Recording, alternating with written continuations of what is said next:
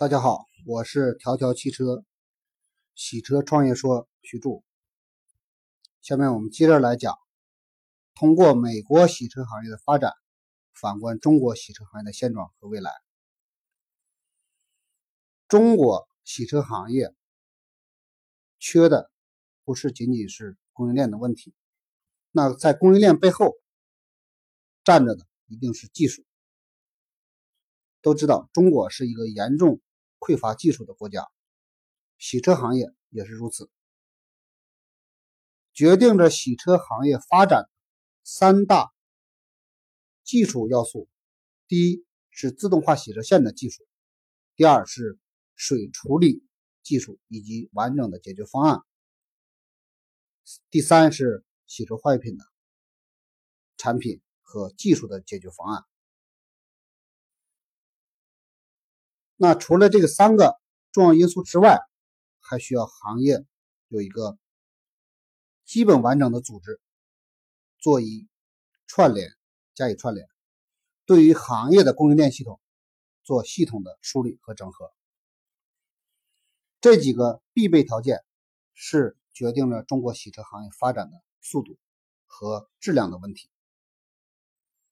自动化洗车一直都是我们很推崇的。服务方式之一，当然这不是唯一的，因为自动化洗车解决了效率的问题。在上一讲，我特别强调了车主对于洗车服务时间的诉求上排在了第一位，所以我们先要解决服务效能的问题。服务效能如果不通过自动化，流水线作业来洗车来解决，还是基于原有的人工来解决，这是实现不了。由于中国的人工成本增长压力还是越来越大的情况下，洗车也属于高密集人工需求的服务行业。那对于洗车行业的从业人员，这么。难招入，以及难培养，以及很难的留住的情况下，我们一定是借助于有技术含量以及有技术解决长远服务能力的自动化洗车流水线为主导的方式之一。所以说，在中国的洗车行业未来呈现的形式跟美国的差异。会越缩越小，那当然我们的差距还是非常大的，相差了几十年的时间。我们在技术解决方面，包括技术解决方案方面，我们要深挖，把洗车行业的真实诉求挖掘清楚之后，再进行后端的技术研发。和整理，这是洗车行业供应链。这我拿出一个点来剖析它。那在中国的自动化洗车线制造商里面看，大多数都是以中低端制造为主导的，技术提高和技术解决能力还是比较弱的。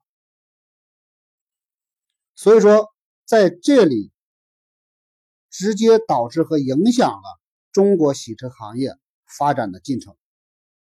洗车的诉求和洗车的市场不需要怀疑它，这是真实存在的，并且非常旺盛。大多数人没有时间选洗车，或者是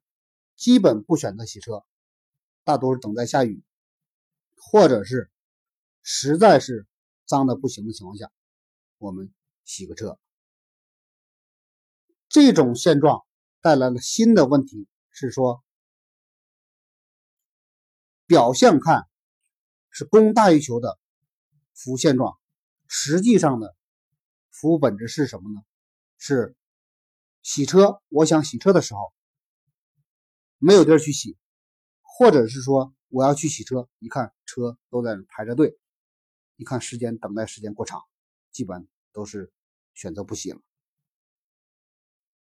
那这种服务行业。我个人认为这是一种病态存在着，因为下雨阴天之后的晴天和周末以及法定节假日是中国车主选择洗车的重要时间节点，恰恰是在他来洗车、选择洗车的时间的这个范围内，你服务提供商提供不了相对高效和相对有质量保障的服务。那这种服务需求和服务供应是出现了很大的落差，这是行业发展的现状。那在中国洗车行业有没有机会来做正规化发展和梳理呢？当然，我们除了站在供应链背后的技术端来看洗车本身的发展之外，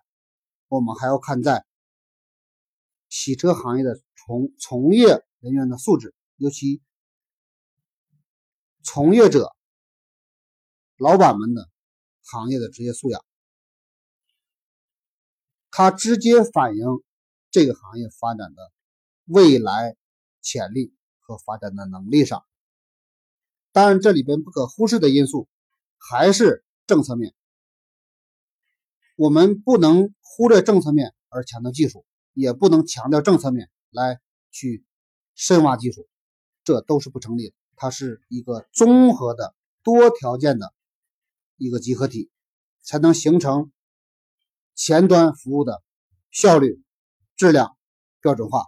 和价格相对可控的这么一个基本平衡状态下，这样的洗车发展才是健康的，才是能够长远走下去的一个基本的理由和。基本的素质具备了以上这些基本条件下，而衍生出来的洗车，才是中国未来健康的洗车和有发展前景的洗车。谢谢大家，这期到这里。